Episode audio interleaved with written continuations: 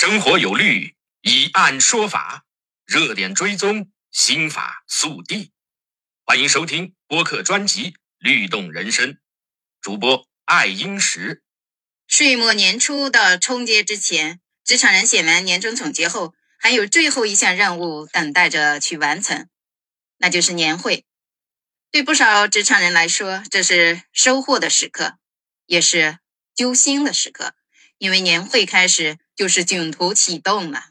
有一家运输公司选在附近的餐厅庆祝年会，王师傅去晚了，入座的时候就坐在了前排靠近舞台的饭桌上。刚坐下不一会儿，跳舞的服务员就来硬拉着他上去跳舞了。他生性腼腆。紧张的手舞足蹈，旋转时差点绊倒了。台下同事们一个劲儿的起哄着、傻笑着。王师傅觉得自己极有可能成了别人嘴里的笑料。回到饭桌上呢，就喝多了，躺倒在了椅子上。同事打电话叫来了王师傅的妻子李女士，恰好李女士也是该公司的员工，就一起等过了两小时，聚餐结束。同一餐桌的同事们和李女士一起将王师傅送回了家。回家后两小时，王师傅死亡了。一场原本喜庆的公司年会，却由于员工醉酒猝死，全公司职工议论纷纷。李女士更是悲愤交加，要求公司承担赔偿责任。那么这起事件当中，究竟应当如何区分各方的法律责任呢？下面，爱因石就来和你一起探讨：一，敬酒的同事有责任吗？同事们都是成年人，都应该懂得饮酒过量对身体有危害，因此敬酒给他人时，应当有合理的限度和必要的理性。如果明知对方酒量是半斤，非劝其喝下一斤，或者是对方已经明确表示不胜酒力、患有疾病等等。仍然强行劝酒，那对方因为饮酒发生损害时，劝酒的同事就需要承担法律赔偿责任。本案中，王师傅并没有固定的饮酒对象，也没有强行劝酒的情况发生，因此，当时曾向王师傅敬酒的同事不需要对王师傅的处事承担法律责任。二，同餐桌的同事有责任吗？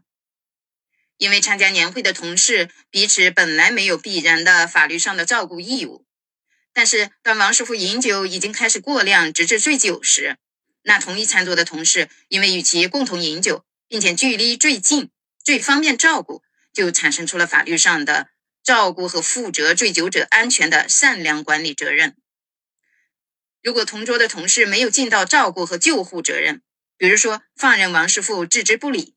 或者没有及时的通知家属，那可能要承担相应的法律赔偿责任。王师傅参加的是公司聚餐，同桌的同事并没有刻意的去劝阻喝酒，属于情理之中。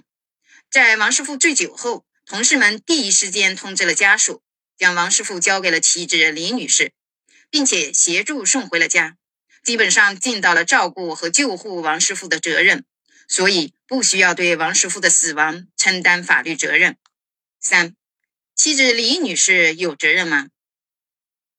夫妻在法律上有互相扶助的义务，在一方患病等原因不能自理的情况下，另一方有义务尽到充分的照顾义务。由此，李女士在丈夫醉酒、昏睡、丧失意识的情况下，负有积极的关心、照料和保障其人身安全的责任。李女士应当积极的为丈夫醒酒，及时查看，防止呕吐窒息，必要时送去医院或者寻求他人的帮助。李女士文化程度不高，甚至语言表达都不甚清晰。她从未经历过丈夫醉酒的情况，缺乏处理醉酒后的常识和经验。同时，她也是公司员工，并且是在公司参会现场。她信赖公司以及同事们对丈夫醉酒的处理。就是让他睡觉，睡醒自然就好了。以李女士自身能力而言，无法意识到醉酒可能产生的致命危害，要求她更加敏感和更加有效的照料丈夫，恐怕有些强人所难了。因此，李女士不宜承担王师傅醉酒猝死的法律责任。四，王师傅本人有责任吗？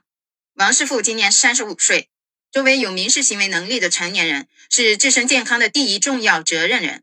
他理应知道自己的酒量以及饮酒过量有害身体健康这一基本的道理，也理应避免做出有害身体健康的行为。因此，在公司年会上，他应当对自己饮酒的行为做适当的控制和安排。无节制的饮酒，说明其自身没有进行适当的控制，因此。王师傅本人需要对此事件承担重要的法律责任。五、公司有责任吗？公司组织年会聚餐，作为组织者和邀请者，公司应当负有必要的安全注意义务和善意的管理责任，通常包括以下这些：第一，必要的安全提示，比如应当告知员工饮酒适量、饮酒危害健康、禁止恶意劝酒。喝酒时彼此尊重，不要强行劝酒、敬酒，员工间彼此照顾等等。第二，基于安全考虑的工作，比如指定专人负责各桌酒水的适量分发，安排敬酒及照顾饮酒过量的同事等等餐饮服务工作，排除活动场所的安全隐患，比如督促餐厅保持地面干燥等等。第三。必要的救护救助行为，比如发现员工有过量饮酒，要进行规劝或制止；员工发生醉酒情况，要通知家属并做必要的救护处理，包括指导醒酒、及时就医等等。以上的安全注意义务和管理责任，通常要求在一个合理的限度之内。但是，合理的限度究竟在哪里呢？就应当结合年会以及发生事故的实际情况和具体情节进行分析确定。不同的法官对于不同细节的理解也有可能存在着差异。既然有法律上的义务，就必须依法履行。公司如果在组织年会聚餐中没有尽到上述义务，造成员工人身伤害的，就需要承担相应的民事赔偿责任。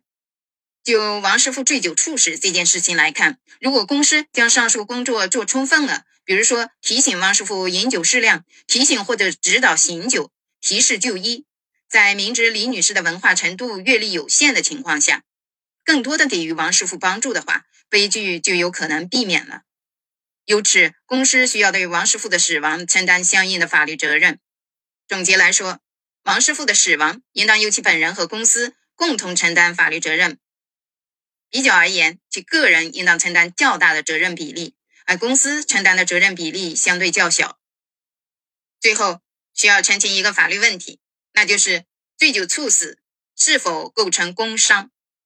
按说啊，公司年会也属于公司工作的一个延伸。有些公司年会会先进行年终总结，明显的更属于公司工作的组成部分。这样说来，饮酒也是工作的一部分。醉酒死亡似乎认定为工伤，也有合理的一面。但是，二零一一年七月一日开始实施的《社会保险法》第三十七条有明确规定：职工因下列情形之一导致本人在工作中伤亡的，不认定为工伤：一、故意犯罪；二、醉酒或者吸毒；三、自残或者自杀；四、法律、行政法规规定的其他情形。所以要牢牢记住，醉酒猝死不能被认定为工伤事故。李女士只能向公司主张人身损害的民事赔偿责任。当然，王师傅这种情况属于非因公死亡，也是会享有丧葬补助、抚恤金等相应的非因公死亡的社保待遇的。